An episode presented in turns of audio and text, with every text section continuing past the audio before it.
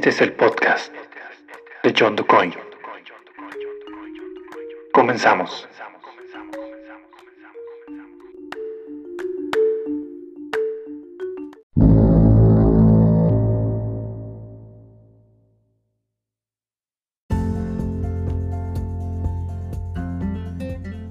Hola, ¿qué tal? Bienvenidos a este sexto episodio del podcast de John DuCoin.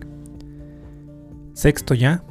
Y la verdad que estamos muy contentos y digo estamos porque no solamente soy yo eh, quien está detrás de este proyecto.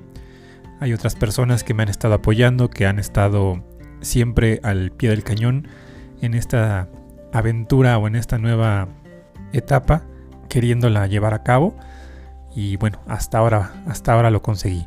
Y gracias a ustedes por estar escuchándome, porque de verdad que la retroalimentación que he tenido eh, de parte de ustedes hacia los capítulos anteriores me motivan mucho y de verdad que eso hace que cada día intente plasmar un poquito mayor calidad en este, en este podcast para que sobre todo ustedes se sientan y a la hora de escucharme pues todo esté en perfectas condiciones. Y de verdad que esto lo, hacemos con mucho cariño y vamos a ver hasta dónde llegamos. También, antes de dar inicio ya de lleno al tema de hoy, me gustaría que cualquier duda, comentario, sugerencia, propuesta que ustedes tengan referente a este podcast, me lo hagan llegar, escríbanme eh, a través de un mensaje eh, privado en mi cuenta de Instagram, arroba John ahí me pueden encontrar. Y déjenme su, inquietud, su comentario, su, forma de, pensar respecto a lo que estamos hablando en estos podcasts. Y también la sorpresa que me llevé de los dos podcasts anteriores, los dos episodios anteriores de la entrevista que le hice a Daniel Mena, es que hay mucha gente que le gustaría seguir escuchando más acerca de otras profesiones. Es decir, que que llegara yo a entrevistar a otras personas, a otros profesionistas, perdón, que se dedican pues a alguna otra, alguna otra cosa y que así poder ir eh, dándoles un panorama distinto a lo que es cada profesión o algunas de ellas y tener una idea, ¿no? De que no nada más es eh, lo, típico o que no solamente es eh, lo que se sabe de cada profesión es lo que debe ser, sino que hay tras estudiarla y tras eh, buscarle áreas de trabajo, hay muchas situaciones que quizás desconocíamos sobre alguna profesión. Así es de que si tienen alguna sugerencia respecto a este punto, bueno, pues los invito a que me escriban en mi Instagram, arroba Y también otra situación que quisiera en la que ustedes también participaran es si tienen algún material de audio original me refiero a alguna música, alguna producción musical, alguna canción, algo que les gustaría compartir con la gente que escucha este podcast. Adelante, pónganse en contacto conmigo y con mucho gusto pues aquí los estaré programando para que los escuchen y tengan una proyección hacia otro tipo de público que a lo mejor no pensaban que podía haber. Porque déjenme decirles que eh, hay de todo, de todo tipo de público que escucha este podcast, desde adolescentes hasta gente ya adulta. Eh, vaya, conocidos míos que la verdad agradezco mucho el que se tomen la, molestia de estar desde 20, 30 hasta una hora que ha durado alguno de estos episodios. Gracias de verdad. Y pues ahí está la invitación para quienes quieran de verdad entrarle a un formato distinto para ser escuchados. Con mucho gusto abrimos los micrófonos de este podcast de este estudio casero. Hoy estamos aquí estrenando equipo y pues eh, la invitación aquí está y espero sus, sus comentarios y sus eh, propuestas.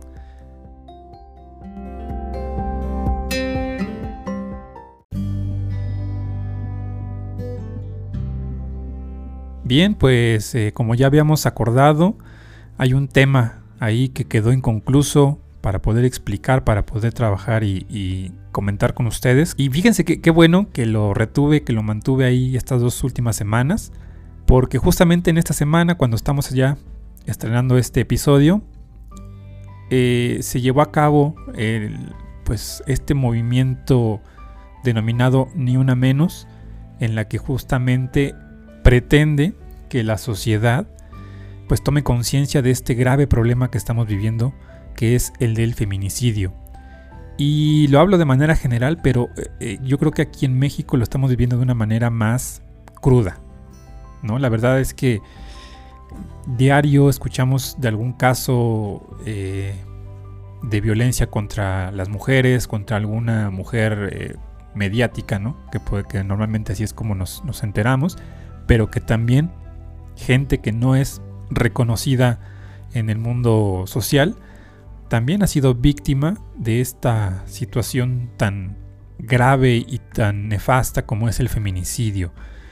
Y no nada más es el feminicidio en sí, sino que también esto conlleva la parte de privar de la libertad, del secuestro, de la violencia contra la mujer en, eh, en todos los aspectos, psicológicamente, físicamente, en fin.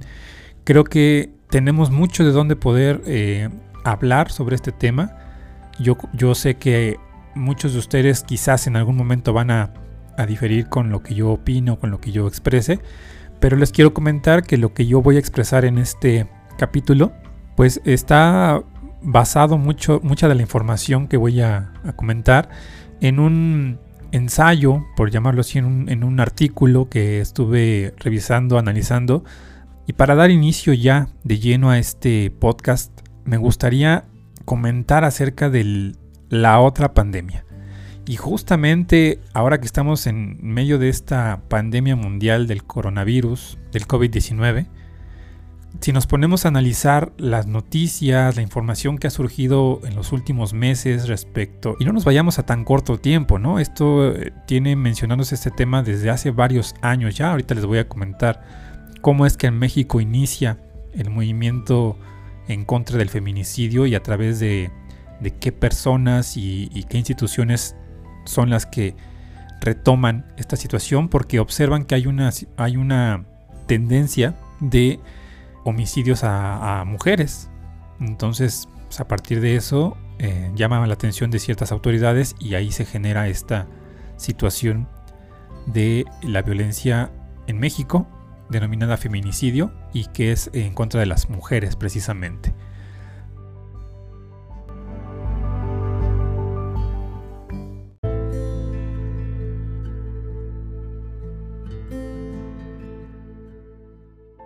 La otra pandemia es ya una situación que nos ha reflejado una cantidad impresionante de muertes de mujeres en el país. La, yo diría que el, más del 90% de estas muertes con una violencia irracional y totalmente aberrante que bueno, pues ya es considerada también una pandemia porque pareciera que a la par de estar viviendo esta situación del COVID, pues también se está generando una segunda oleada de muertes en mujeres causa de eh, hombres, ¿no? Porque así es como lo cataloga el término de feminicidio, para que más o menos lo podamos ir analizando desde ese punto de vista. El feminicidio es una pandemia que se extiende en México sin freno, por lo que en este documento que les voy a compartir se van a analizar los antecedentes y los datos estadísticos sobre pues, las cifras oficiales a nivel nacional que dan de esta problemática del feminicidio y que demuestra el incremento del mismo, sobre todo en ciertas regiones del país. En fin, vamos a escuchar un poquito acerca de, de, lo que es el feminicidio y dónde toma o dónde se origina más bien este movimiento, ¿no? Yo revisando un poquito algunos antecedentes, pues el concepto como tal del feminicidio lo podríamos definir como el asesinato de una mujer por razones de género.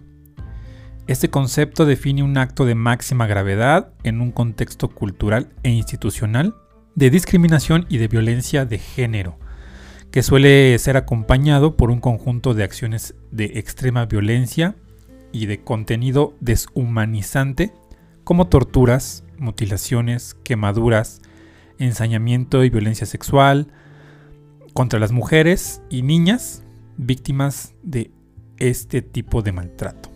Si nos vamos a el término de feminicidio, a los orígenes, bueno, pues vamos a encontrarnos que el término registra esporádicos antecedentes en el uso del idioma inglés desde comienzos del siglo XIX, pero comenzó a difundirse desde que Diana Russell lo utilizara en 1976 ante el Tribunal Internacional de los Crímenes contra la Mujer, y sobre todo desde que instalara el concepto con sendas publicaciones realizadas en 1990 y 1992.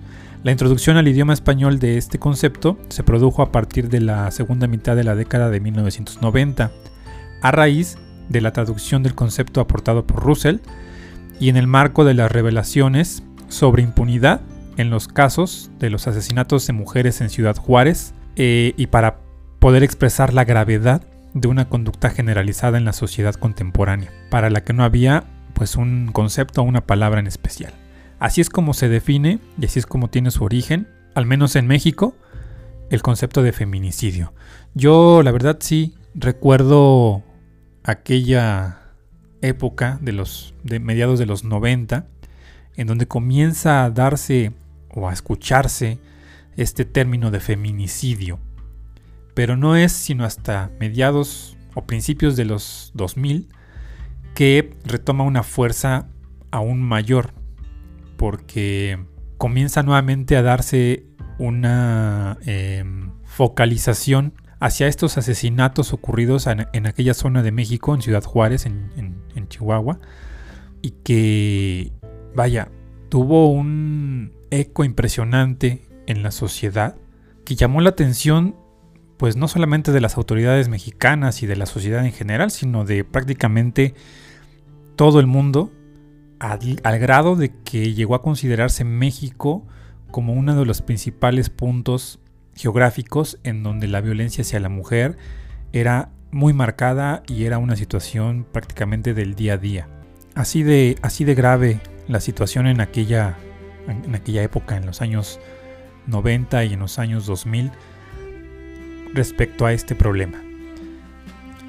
Escuchemos este fragmento sobre los antecedentes que sabemos o que se conocen alrededor de el feminicidio, al menos en un contexto más eh, cercano, para que podamos dar pie a partir de este de estos antecedentes a lo que hoy por hoy está sucediendo en nuestro país.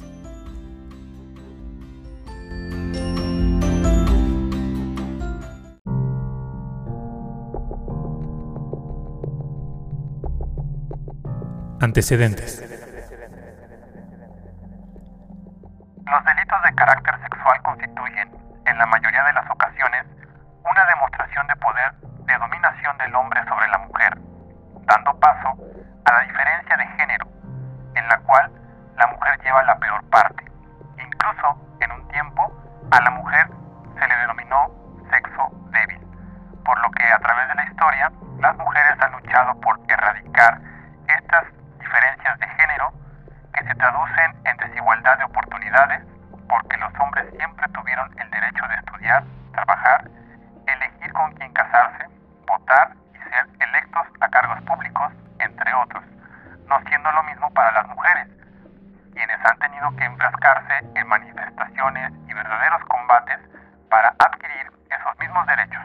Hoy,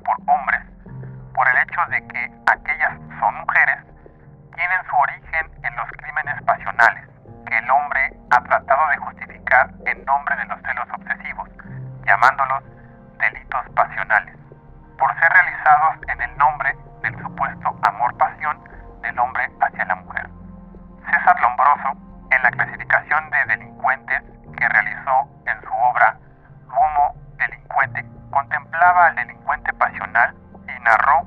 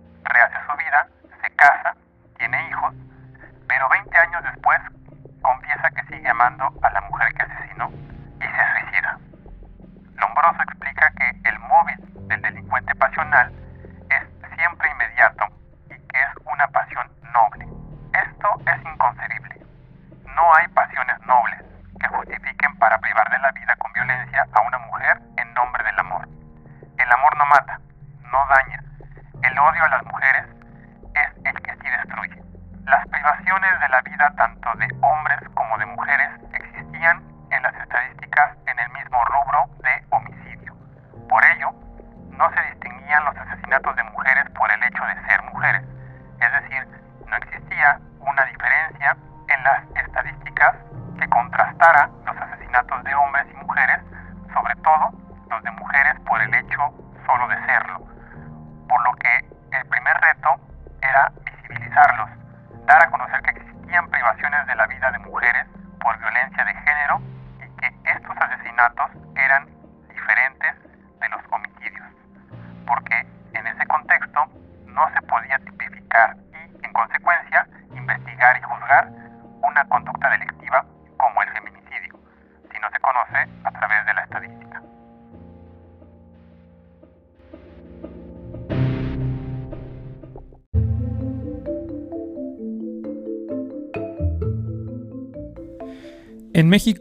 Uno de los primeros pasos para visibilizar los asesinatos de mujeres se dio en Ciudad Juárez en 1993, cuando Esther Chávez Cano, una contadora pública, comenzó a anotar en una libreta las muertes de mujeres que publicaban en sus páginas los periódicos locales en la fronteriza Ciudad Juárez, al norte de este país, y con el paso de los años alzó la voz para denunciar que los casos eran cada vez más frecuentes y tenían en común un patrón de violencia hacia las mujeres. Estos fueron los primeros intentos por crear estadísticas mediante la nota roja de los diarios. No eran cifras oficiales, pero demostraron una realidad. Las mujeres estaban siendo privadas de la vida de forma violenta por el hecho de ser mujeres. El 1 de febrero de 2007 se publicó la Ley General de Acceso de las Mujeres a una vida libre de violencia. Artículo 21. Violencia feminicida. Es la forma extrema de violencia de género contra las mujeres, producto de la violación de sus derechos humanos en los ámbitos público y privado, conformada por el conjunto de conductas misóginas que pueden conllevar impunidad social y del Estado y puede culminar en homicidio y otras formas de muerte violenta de mujeres.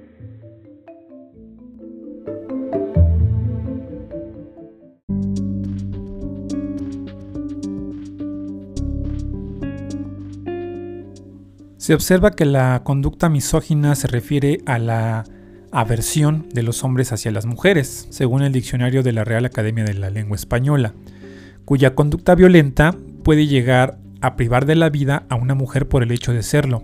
Un ejemplo se observa en el feminicida múltiple apodado el monstruo de Catepec, quien no solamente mataba a las mujeres después de violarlas y causarles toda clase de tormentos, sino que también las descuartizaba y se las comía. En sus declaraciones, dicho criminal manifestó, Las maté por bonitas, porque odio a las mujeres. El 16 de noviembre de 2009, la Corte Interamericana de Derechos Humanos condenó a México como responsable de una serie de asesinatos a mujeres contemplados en el caso Campo Algodonero, lo que dio origen a que el delito de feminicidio se tipificara en 2012 en el Código Penal Federal. Una vez que se tipificó el feminicidio, se fue avanzando hasta crear estadística en México. Así, hoy se cuenta con índices delictivos de violencia de género que incluyen el feminicidio, Dichas estadísticas son realizadas por el Instituto Nacional de Estadística y Geografía, el INEGI, y por el Secretariado Ejecutivo del Sistema Nacional de Seguridad Pública, y comprenden a todas las entidades de la República. Es menester señalar que estas son las dos únicas fuentes oficiales, así como referencia obligada en otras instituciones de orden nacional e internacional.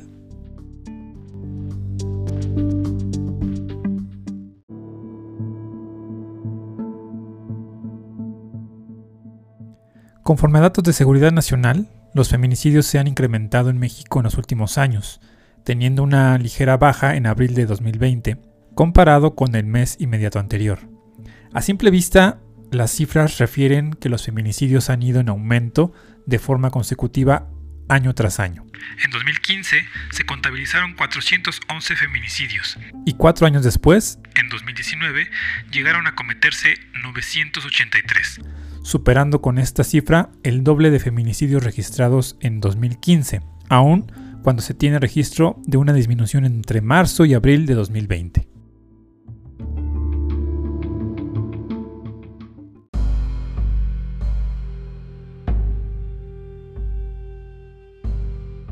María Salguero es una activista que fue reconocida por la revista Forbes como una de las 100 mujeres más poderosas de México en 2019.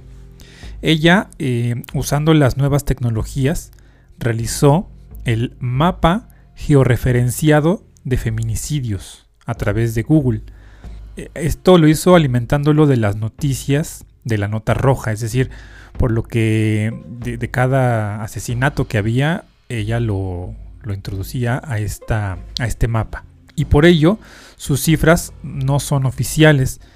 A pesar de esto, la activista pues, ha comentado en diferentes medios que no todos los feminicidios son investigados como tales, sino como homicidios simples o, también como homicidios dolosos de mujeres, lo que repercute pues directamente en las estadísticas oficiales. Por ejemplo, la cifra de feminicidios que obtuvo en 2019 fue de 3.825, lo que resultaría de 10 a 11 feminicidios diarios, mientras que en el propio 2019 eh, Seguridad Pública señaló 983, eh, una cifra que refleja de 2 a 3 feminicidios diarios, eh, lo que muestra pues una gran disparidad en índices delictivos aunque es relevante señalar que las estadísticas obtenidas en el mapa de feminicidios de Salguero no reflejan cifras oficiales, porque provienen de notas periodísticas y no de las fuentes que obtienen sus datos de fiscalías e instituciones de seguridad pública. Sin embargo, este mapa ayuda a percibir la violencia feminicida en el país. En el mismo tenor, el INEGI estableció que el número de mujeres asesinadas durante 2018 ha sido el más alto registrado en los últimos 29 años, por encima de los registrados en 2009, año en que se superó el umbral de los 1.623 casos registrados en 1992. De 2009 a 2018 se duplicó el número histórico de 1.623 mujeres fallecidas por agresiones intencionales. En promedio murieron diariamente 8 mujeres en 2016, 9 en 2017 y 10 en 2018 por agresiones intencionales. Esto según el INEGI en 2019, lo que da cuenta de que la aproximación más lógica de estadística de feminicidio en el país proviene de la sociedad civil y, de forma oficial, de la suma estadística de homicidios dolosos de mujeres y feminicidios.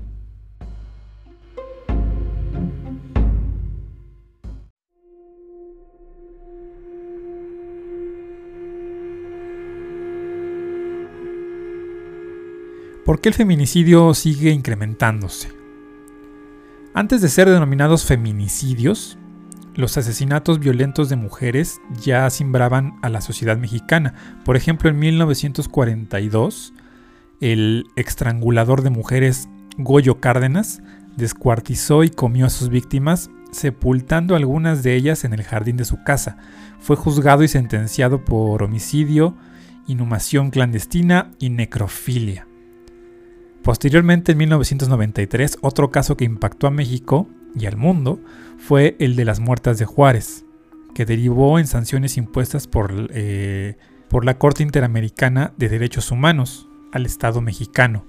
En este mismo orden de ideas, el 25 de marzo de 2015, la Suprema Corte de Justicia de la Nación se pronunció en un sentido similar en el caso del feminicidio de Mariana Lima Buendía, reconociendo el derecho de las mujeres a vivir una vida libre de violencia y a la obligatoriedad de investigar y juzgar con eh, perspectiva de género. Con todos estos antecedentes, la pregunta es, ¿por qué no han disminuido los feminicidios en México? Pues bueno, la respuesta radica en diversos factores políticos, jurídicos y sociales que, bueno, a continuación voy a enumerar.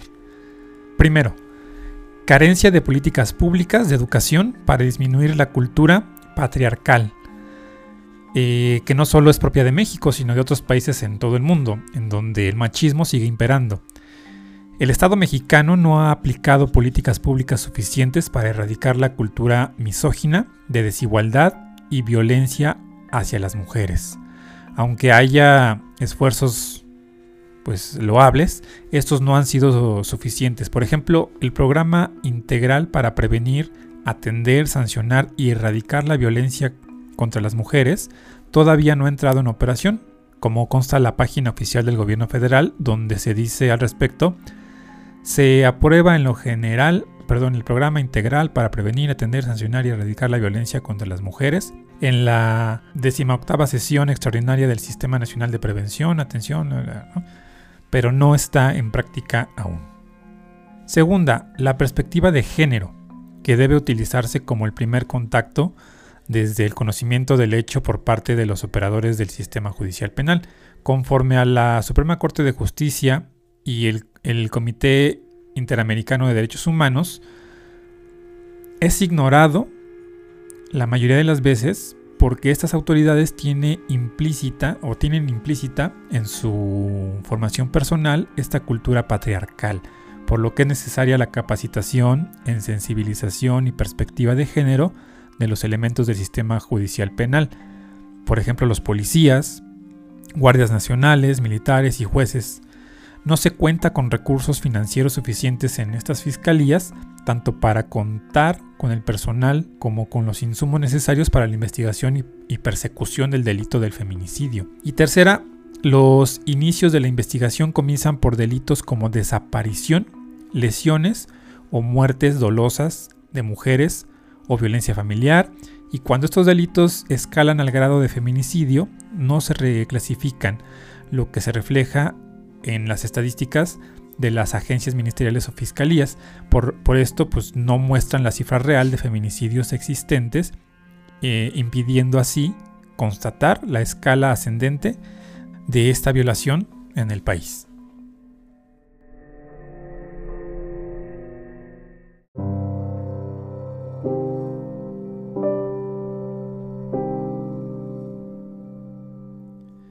Como conclusiones, pues, ¿qué podemos decir?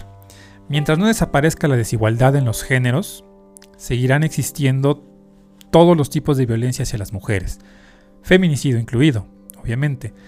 La desigualdad entre hombres y mujeres genera discriminación, así como inequidad de oportunidades, sobre todo para las mujeres en el aspecto de estudiar y de acceder a puestos de mando, tanto en lo político como en lo laboral. Hoy en día el papel de las mujeres es distinto a como lo era hace un tiempo, ¿no? Y bueno, en un mundo dominado por hombres, pues siempre, siempre va a ser bastante complejo para una mujer el tratar de destacar en, esos aspectos.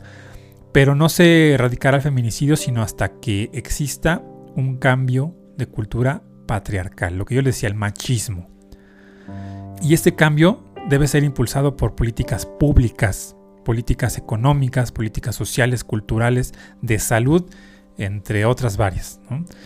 Y que esto pues conlleven a la igualdad entre los géneros, así como también eh, promover políticas para la prevención, para la investigación y la persecución del feminicidio.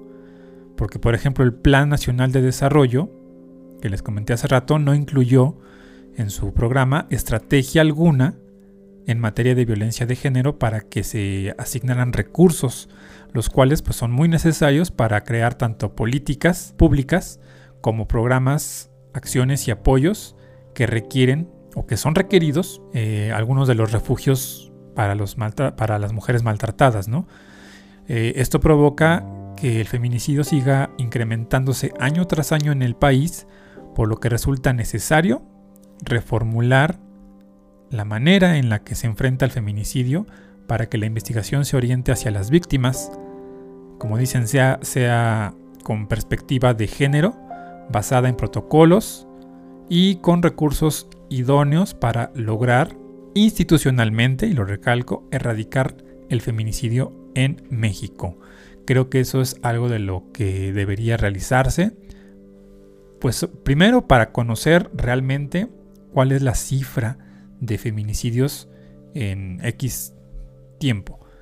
Y una vez que se tenga el dato real, entonces sí, bueno, aplicar todo, todos los recursos que hay jurídicos y económicos para, y penales también, para pues eh, hacer que disminuya en sus cifras tan alarmantes este penoso problema que se tiene les decimos, no solamente en México, pero México es uno de los principales países en donde más se refleja, que es el feminicidio.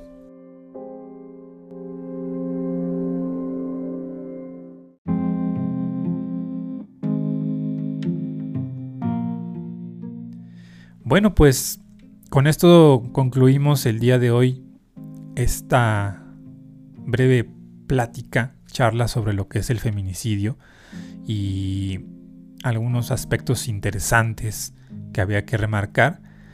Y todo queda eh, pues en el aire, porque finalmente mientras la cultura, la educación no cambie y las autoridades no hagan el trabajo que deben hacer, pues esto va a seguir ocultándose, va a quedar ahí eh, traspapelados algunos de los casos para que las cifras pues no se, no se reflejen en su, en su realidad. Bueno, es un tema bastante complicado. Aquí dejamos entrever algunos, entre las cifras que, les mencioné, pues existen muchos casos que no se tipifican como feminicidios. Y por eso las cifras pues a veces no coinciden. En fin, pues hasta aquí lo dejamos. Espero que haya sido de utilidad esta información, este podcast. La verdad que a veces eh, uno quisiera hablar ahondar un poco más en este tipo de temas, pero son muy delicados y a veces eh, no sabemos realmente cuál es la, perspectiva que tenga respecto a este problema y considere que lo que se diga aquí no sea lo idóneo. Entonces, mejor, pues, cada quien hagamos lo que nos corresponde, el respeto siempre hacia cualquier género, en este caso más hacia la mujer por esta situación que se vive. Yo siempre he sido partícipe de este, de este tipo de movimientos, como por ejemplo el que se sucedió el 8 de marzo, en donde las mujeres pararon sus labores porque creo que ahí fue que nos dimos cuenta la importancia que tiene la mujer en la sociedad y en todos los aspectos políticos, sociales, económicos en el que la mujer tiene un papel trascendente. Entonces, vaya, un abrazo a todas las mujeres y nos unimos a este movimiento de ni una menos. Creo que eso hay que recalcarlo y dejarlo muy claro.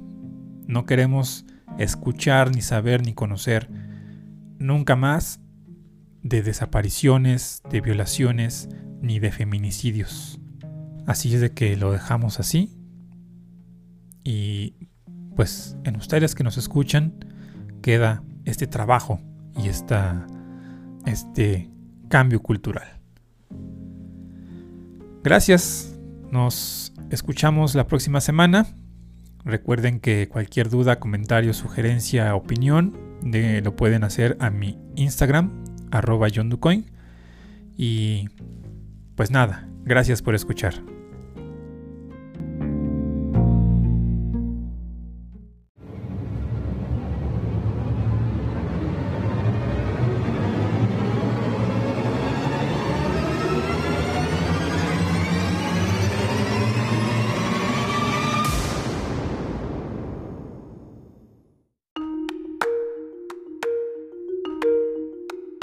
Este fue el podcast de John DuCoin. Gracias por escuchar.